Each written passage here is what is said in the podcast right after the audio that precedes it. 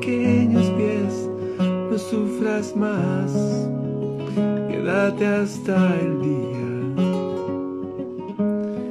Suena un poco, yo entre tanto construiré un castillo con tu vientre hasta que el sol,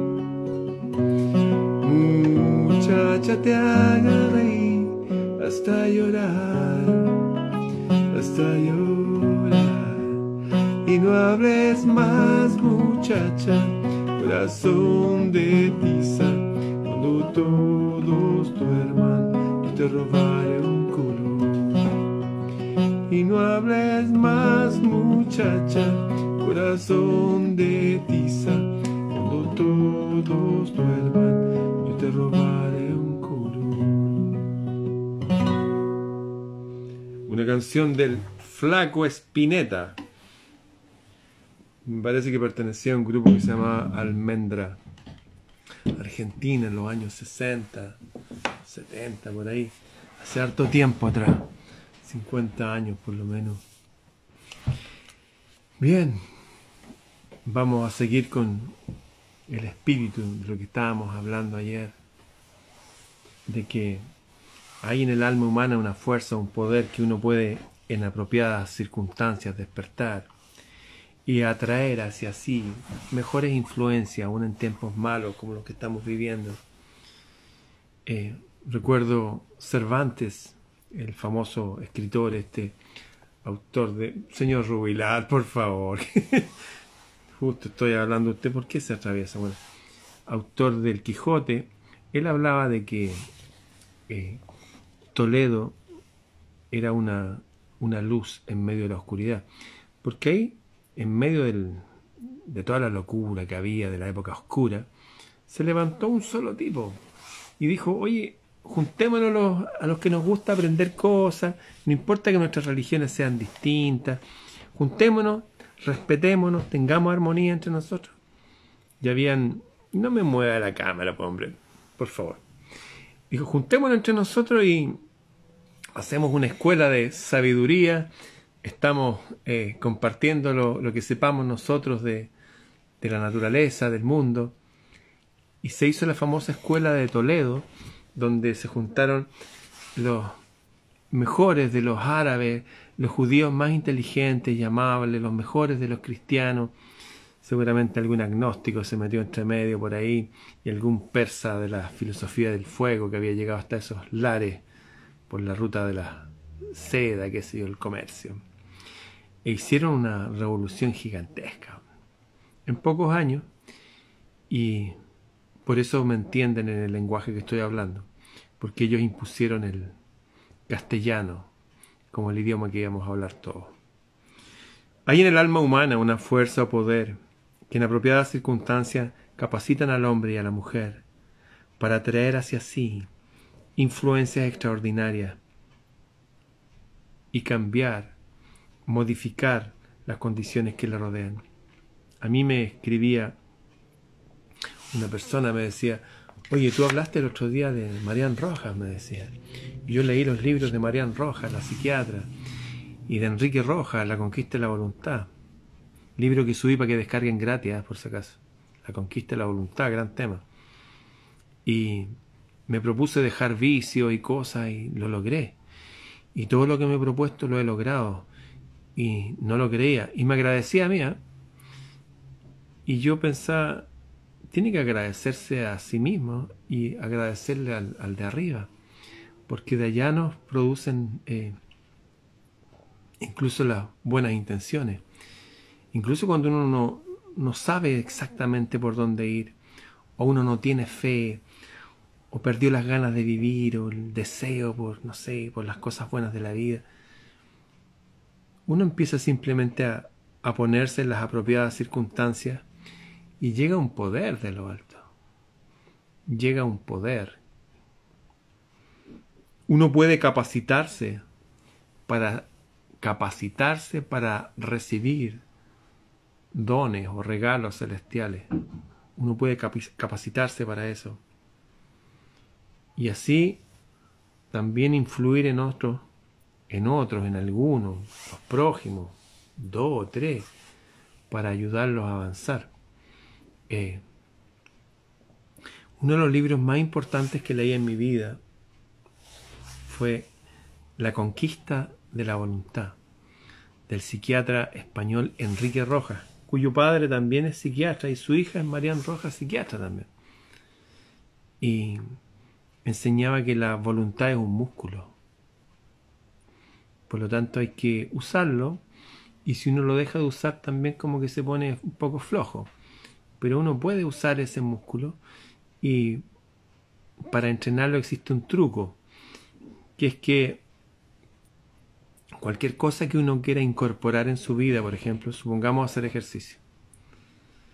Hay que empezar de una frecuencia ridículamente baja, pero que sea grata. Por ejemplo, si usted se va a poner, no sé, a, usar una máquina que se compró ejercicio en vez de hacer dos horas, ¿se atrevería a hacer dos minutos? Uno dice, pero es muy poco. Pero haga dos minutos. Y hacerlo todos los días, sí. La verdad es que eso funciona. Y después el propio cuerpo dice, oye, dos, no, pues hagamos 20, 20 minutos. Hay que empezar de a poco y que sea grata la exigencia. Eh, mucha gente se pone grandes exigencias y las cumplen un día, dos días. Pero después, esa, la falta de ese músculo fuerte de la voluntad nos hace buscar cualquier disculpa para no seguir nuestro plan, nuestro proyecto. Bueno, para tener una disciplina que uno quiere hacer con cierta periodicidad ciertas cosas, no basta tampoco la voluntad humana. O sea, llega un momento en que sí, la voluntad está ahí, pero a veces tal cual como cuando uno guió al niño de la mano para caminar, vienen manos invisibles y nos ayudan. Y después uno camina por propia voluntad, digamos. Pero mm, prácticamente todo lo que he hecho en mi vida ha sido regalo del cielo. Eh, me he capacitado, he esperado para recibir esos regalos y, me han llegado. Recuerdo una vez que hice un ayuno. Estuve ayunando, no estos ayunos de unas pocas horas, sino un día completo sin tomar agua, nada. Y había un, viejo lema antiguo que decía que es un don de la divinidad, que el hombre y la mujer coman, beban y disfruten de la labor de sus manos. O sea que la actividad que uno hace diariamente, la, profesión o oficio que uno tenga, eso de ir al trabajo diariamente, que sea de un disfrute, que sea algo grato, agradable, entretenido, que rico, voy a hacer esto que me encanta hacer. Voy a hacer esto que pagaría yo por hacer esto. Esas cosas son regalos del cielo. Yo recuerdo haber pedido y con hablando para arriba y haciendo ayuno y ese y siempre me contestaron, siempre. El 100% de las veces. A veces dramáticamente rápido, de un momento a otro. Eh, sincronía lo llaman el, psicólogo Jung, que uno pide cosas y anda detrás de algunas ideas y aparecen esos regalos. Uno puede capacitarse para recibir dones celestiales y con ello influir sobre otros para ayudarles a avanzar. Muchos padres a veces se amargan, sufren porque ven a los hijos ahí medios perdidos. Así como, ay, que no sienta cabeza, que... Y lo que pasa es que los hijos están preparados para seguir el ejemplo de los padres. Por eso la solución a, al futuro, a un mundo mejor, no es las nuevas generaciones. La solución pueden ser, podrían hipotéticamente ser las nuevas generaciones si tienen un buen ejemplo desde los mismos padres. En ausencia de ellos, bueno, los tíos, los abuelos, los maestros, algún vecino.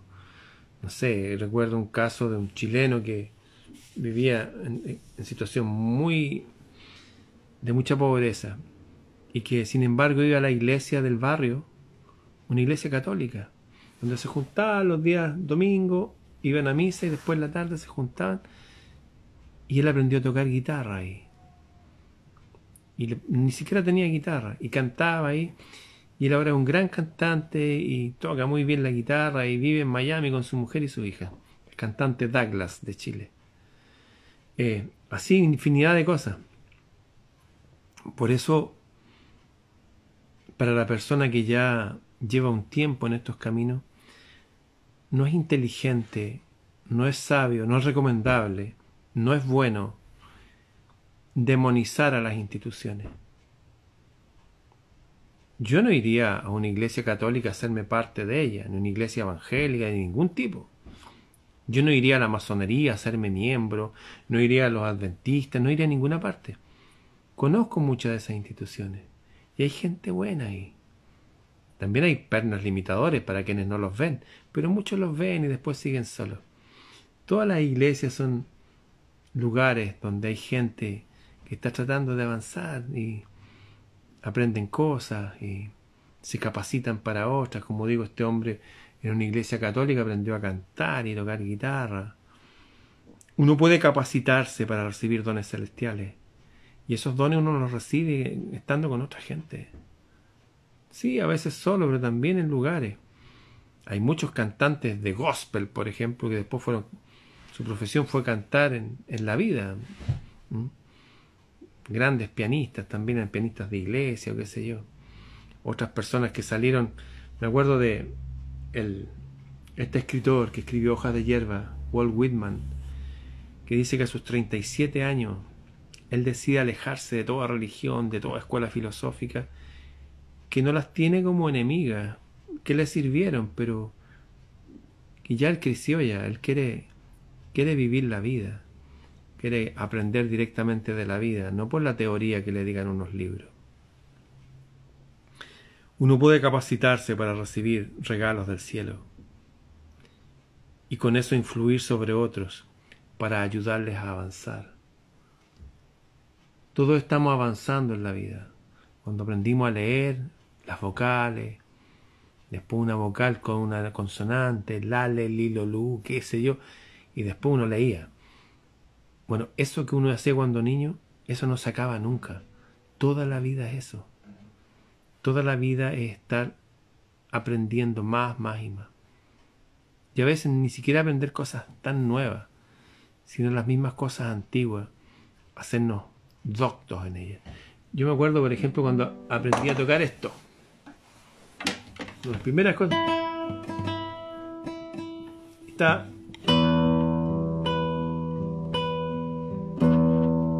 Estaba todo el día.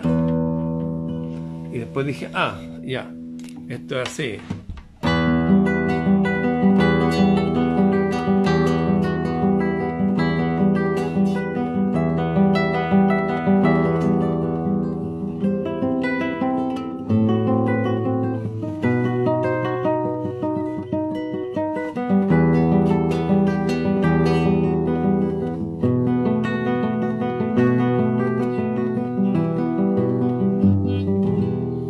Tocar así todos los días tocando y tocando, pero entretenido, me gustaba hacerlo. Voy a estar todo el día, muchas horas. Uno va, se capacita, pide voluntad, pide tener el don de disfrutar de la labor de las manos y qué sé yo. uno tiene que ser súper honesto como para decir, oye, no me gusta esto, quisiera que me gustara. Esto es bueno, pero no sé cómo hacerlo, no sé cómo aprender esto. O esto que me encanta me hace mal y no sé cómo dejarlo. Para todas esas cosas, uno puede capacitarse para recibir dones del cielo. Incluso ayudar a otros a que a avanzar. La divinidad, esto es clave, ¿eh? si alguien está anotando algo. La divinidad ayuda al ser humano, al hombre, a la mujer, al niño, al joven, al adulto, al senior, al, golden age. La divinidad ayuda a los seres humanos. Sí y solo sí. Solo cuando estos están tratando de alcanzar metas. Uno tiene que tener una meta. Tiene que tener una meta. No sé, voy a pintar mi casa. Ah, no tengo pintura. Bueno, eh, ¿qué pintura sería la mejor? ¿De qué color? ¿Cuánto sale esto? Empieza a organizarse. Quiero embellecer. Siempre hay algo que embellecer. Si ustedes ven, por ejemplo, los gatos, todos los días, varias veces al día se embellecen, se acicalan, ocuparse de sí mismo, de, estar bien, de que los vidrios de la casa estén limpios, de que el piso esté barrido, que llegue un momento en que pueda estar solo conmigo y volver a mirar las estrellas como hacían los antiguos, o en la mañana de ver salir el sol, o disfrutar de regar el, el patio, qué sé yo, o si no tiene patio porque hay un departamento, ponerle agua a los pájaros. A propósito, pedí que si alguien sabía un dato de bebederos de picaflor, aquí a mi, a mi casa llegan casi todos los picaflores del barrio. Y están ahí y me encantan. Y quiero como dedicarle energía, más energía a ellos. Lo siento así nomás. Fíjense que el, ser sincero conmigo mismo y darme cuenta que esas cosas me encantan, me va moldeando el alma, mi espíritu. Le he contado que a veces estoy afuera y aparecen estos seres que hacen así.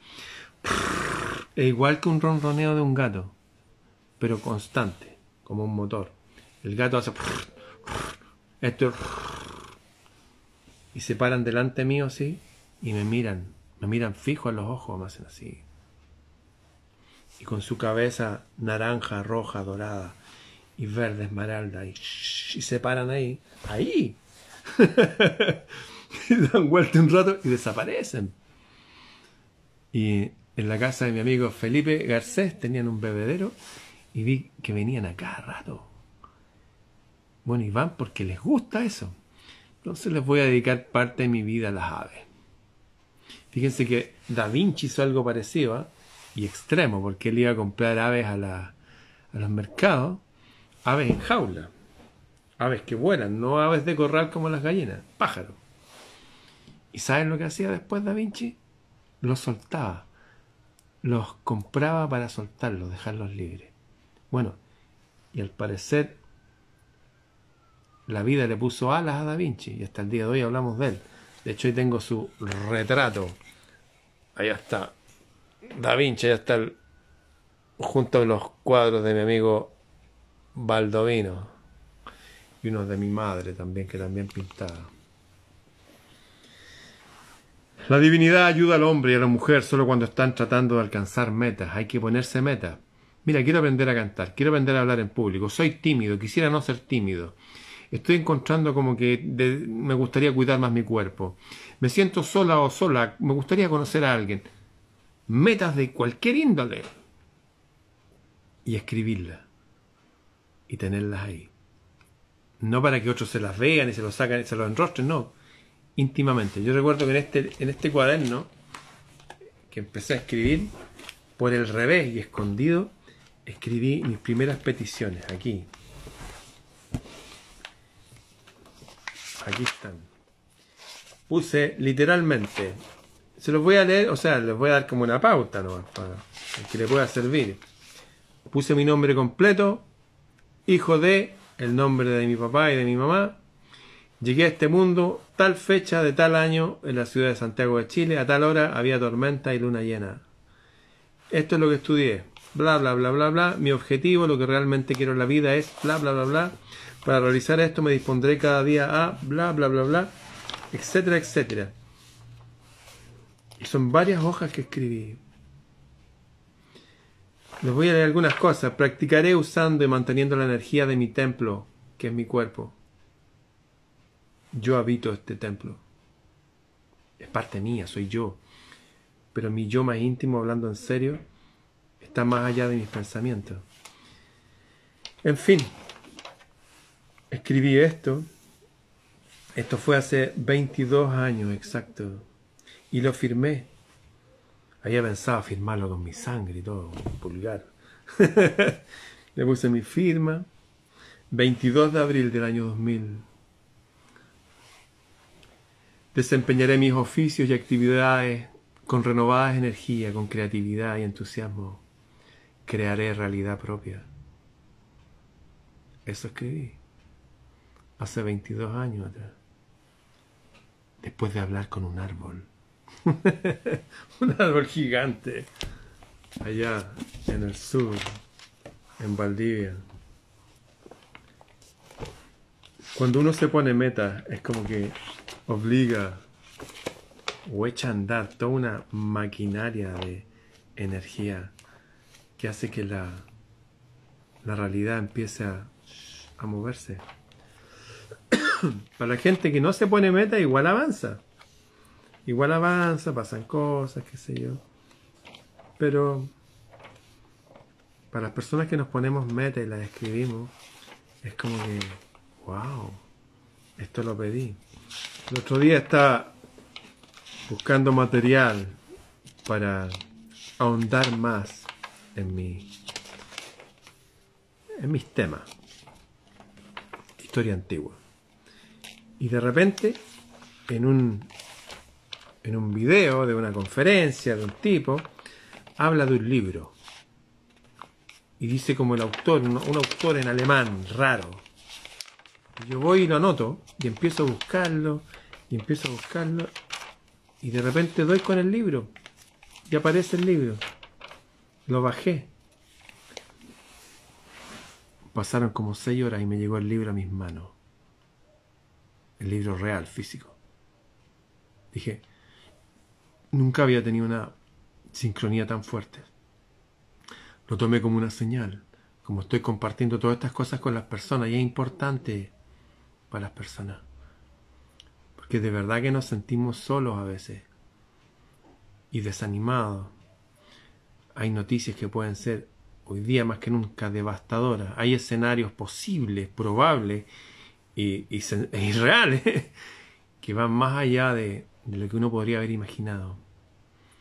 Cuando uno empieza a ponerse meta y a darle vuelta, a escribirla, se empieza a mover una conciencia que va más allá de esto. Los antiguos hablaban, por ejemplo, Sócrates hablaba de la gran mente universal, por ponerlo en esas palabras. Hablaba que nosotros seguimos siendo como pinceles pinceles en las manos de dioses. Es como un cuadro de Da Vinci. Usted no va a ir a felicitar al pincel, va a ir felicita al autor. Él decía que todo lo bueno que nosotros hacemos es inspiración de arriba. Bueno, ellos creían en las musas, como ustedes saben, el conocimiento y la difusión de la existencia de divinidades celestes que nos inspiran para hacer cosas buenas, para todo lo que tiene con arte, belleza, conocimiento, sabiduría, es como un regalo de la divinidad. Bueno, esto fue prohibido por la iglesia por el siglo IV. Y todo el que hablara de ese tema, de las musas, de espíritus celestes que nos iluminan, que nos inspiran, que están prestos a darnos ayuda cuando los buscamos, todo eso fue condenado como delito grave. Usted podía pegarle a un tipo y robarle y no era, no era tan grave como creer en lo que estoy diciéndole yo a usted ahora. Tuvieron que sacarlo por decreto. Y de hecho las personas que hablaban de las musas, de estas influencias positivas, los mataban. Pero si usted era muy influyente, era una persona de alcurnia, que se quería por la gente, lo expulsaban, ostracismo, lo, lo echaban al exilio, no podía volver más a su país. Para los antiguos, esta alianza entre seres humanos y dioses del cielo existió aún hasta dentro del cristianismo. Hasta adentrado el cristianismo, siglos después, como que, oye, no crean esas cosas. Sáquenselas de la cabeza. Escuchen esto, por favor. Nuestros fundamentos como seres humanos profundos la existencia de nosotros aquí en la Tierra no tiene mucho que ver con una evolución azarosa. Todos los antiguos hablan de que hay una especie de reproducción, reproducir, producirse de nuevo a sí mismo, si quiere, de seres superiores. De hecho, hasta libros como esto de los quiches, esta tribu de los mayas, el Popul Vuh, hablaba que los dioses del cielo hicieron a los seres humanos, pero que no les gustaron. Así como que algo raro pasó. Y los borraron, los destruyeron. Eso está en todos los libros sagrados antiguos. Y se dice que lo destruyeron con un diluvio. Pero lo que dice este libro del Popul Vuh es que lo hicieron y se dieron cuenta que eran tan inteligentes y tan potentes que se iban a dar cuenta de la existencia de ellos, los hacedores. Y llamaron a esto que somos usted y yo algo así como el muñeco humano, como que somos como una especie de muñeco inteligente. Y como éramos tan inteligentes y potentes como ellos, como que nos pusieron un perno limitador. Un perno limitador. La ventaja de eso es que hay gente que no tiene eh, propensión al bien, no tienen propensión a la belleza, al orden, a la limpieza, a todo lo bueno y hermoso. Entonces, lo que pasa con ellos es que, imagínense una persona así que esté viviendo siglos, puede hacer mucho daño, mucho mal. Y así las personas que tienen una propensión más hacia la virtud, hacia el bien, pueden ir avanzando, incluso pueden ir retirando ese perno. Pueden llegar un momento de liberarse. De hecho, para los antiguos, los griegos y otros, la educación es una forma de escapar de una cárcel. Imaginemos que todos estamos en una cárcel, estamos en Alcatraz y llevamos mucho tiempo ahí y tenemos que escaparnos y nos vamos a escapar juntos. Ustedes se unirían y tratarían de, escapar, de estar todos juntos en, en un plan maravilloso que nos sacara de, de esa cárcel de piedra y maloliente y desagradable. Si yo les dijera tengo un plan para escapar de la cárcel en la que estamos, ¿me seguirían? A propósito, fui a buscar el, el conector del teléfono que se está descargando, está a punto de terminar esto. Bueno, existe una forma de escapar de la cárcel y educarse es esa forma. Para todos los que me han entendido cuando he hecho el ejemplo de la caverna de Platón, la única forma de escaparnos de aquí es educándonos. Educarse es liberar los cerrojos de las puertas de las cárceles es poder correr sin que nos vean los guardias, e ir hasta la orilla y tener un bote con remo y comida, y llegar al otro lado y tener nuevas identidades, y escapar para siempre. ¿Les gustaría escapar para siempre? ¿De una cárcel?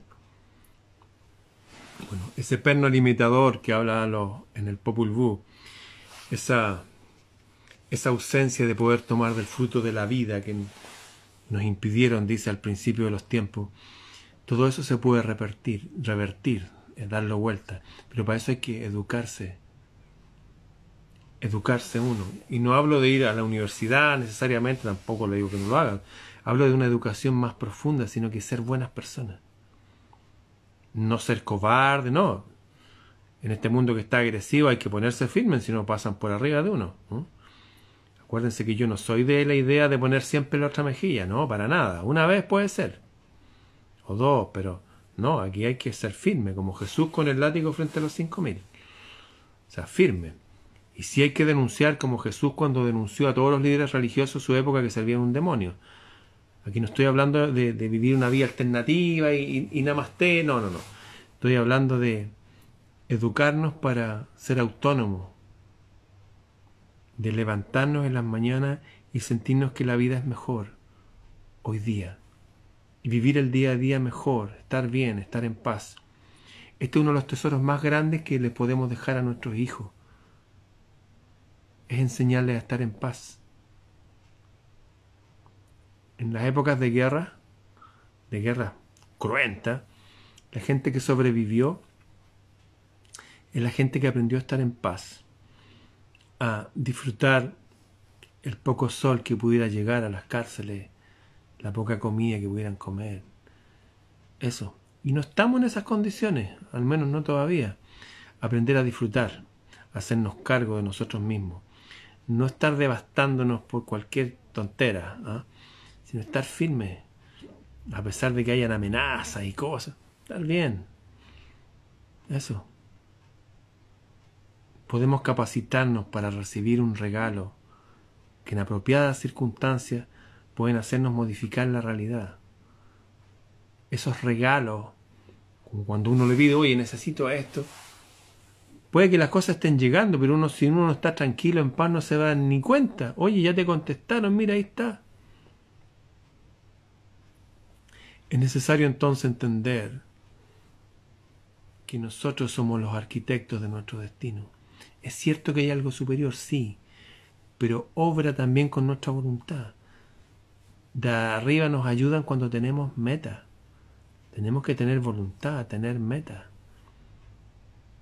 Ser súper honesto para decir quiero esto o no quiero esto otro o me gustaría llegar a esto. Enseñarle a nuestros hijos a eso, tener una dirección. Muchos niños están así y son llevados por sectas y cosas porque los padres están ausentes, están ausentes espiritualmente. Pueden haber padres físicamente ahí, pero están ahí. Como no hay una escuela para padres, no saben qué hacer. Se sienten que están menos capacitados que los hijos y esperan que por casualidad los hijos encuentren un destino. Y no funciona así. Nunca funciona así. De hecho, hay estos grandes antiguos sabios que escribieron frases cortitas que llenas de sabiduría que el que no le enseña a su hijo un oficio es como si le enseñara a robar. ¿Mm?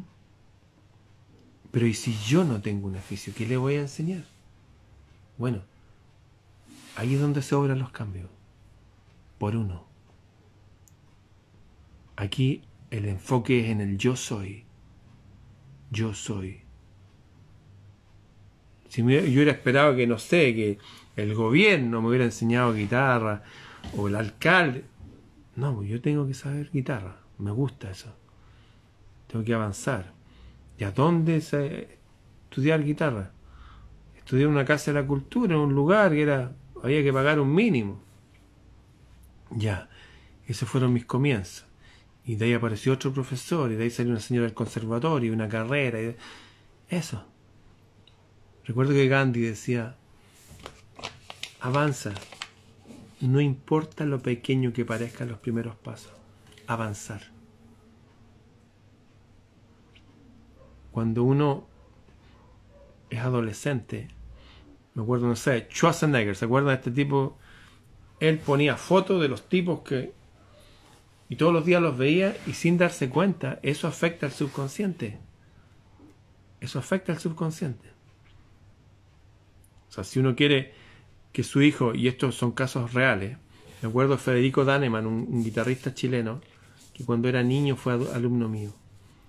Eh, él trabajó mucho en Argentina también con un gran cantante de allá y bajista, que era miembro de Cerú Girán, de estos grupos así potentes. Bueno, y su papá, que es trompetista, me contó que cuando su señora, la mamá de él, estaba, embarazada de él, le ponían unos audífonos al, estómago y le ponían jazz, estándar de jazz. Y él es un super guitarrista de jazz. Me acuerdo otro caso de otra persona que a su hijo, antes que naciera, en vez de ponerle solamente colgantes de colores, como estas cosas que le ponen, no sé, eh, adornos de bebé. Le pusieron, sí, cosas colgantes que se movían, pero todas tenían que ver con la arquitectura. Le pusieron dibujo, incluso un plano por ahí, y lápices. Y él llegó a ser un gran eh, arquitecto. Aquí la Tati Restovich, que está escribiendo, está amiga, decía que su hijo Juliano, que es un super baterista y tiene 12 años, también le ponía música y todas las cosas. Y estaba su papá de ejemplo, su padre de, ejemplo. O sea, siempre vamos a volver a lo mismo. ¿Quiere que sus hijos sean mejores que usted? ¿Sí? ¿En serio? Mejórese usted. ¿No sabe cómo mejorarse usted? ¿No sabe por dónde ir? No importa. Por lo menos sabe que no sabe. Parta de eso. Reconozca su ignorancia. Si la reconoce, va por buen camino. ¿No sabe por dónde ir? Pida arriba que lo guíen. Pida, oye, guíenme.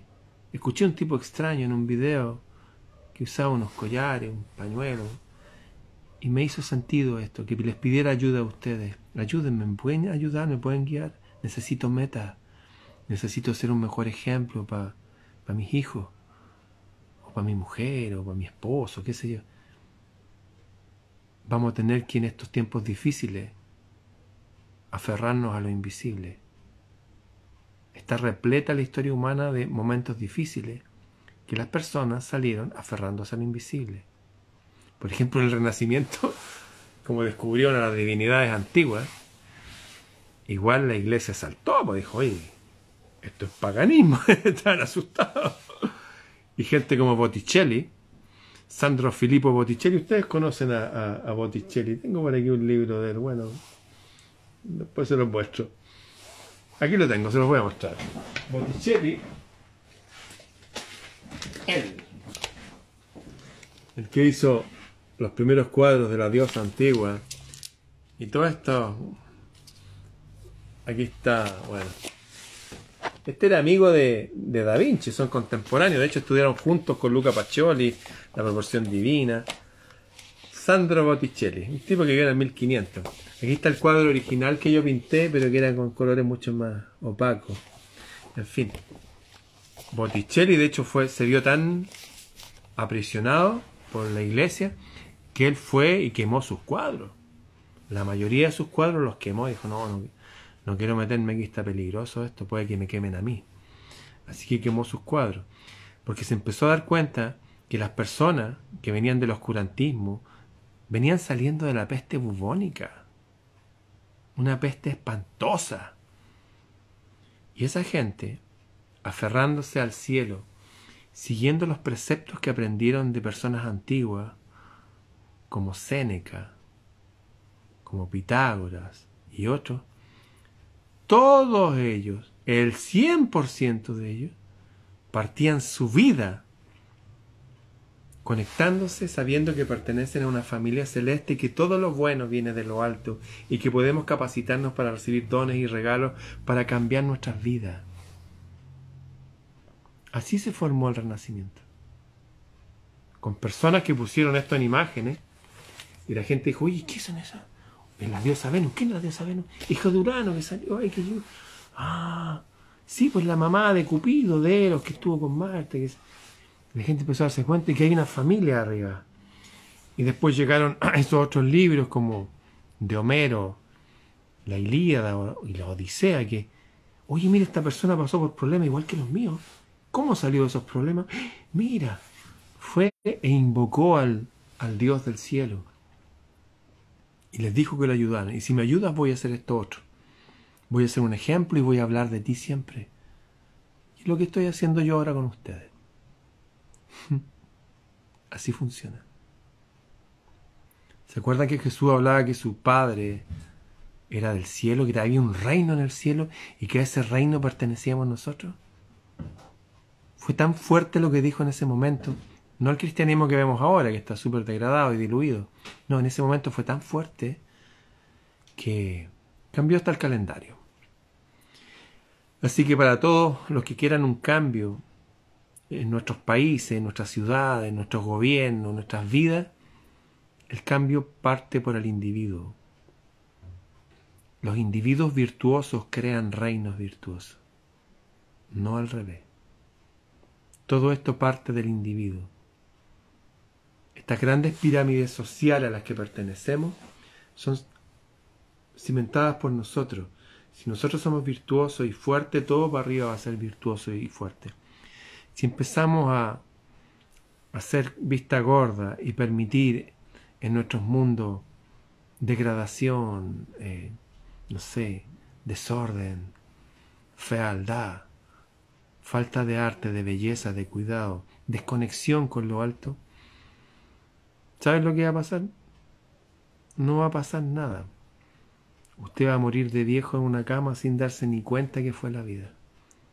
Por el contrario, si quiere probar esta fórmula de saber y sentirse conectado a algo superior, lo más probable es que le cambie la vida no este otro año, ni este otro mes, ni esta otra semana, le puede cambiar aquí y ahora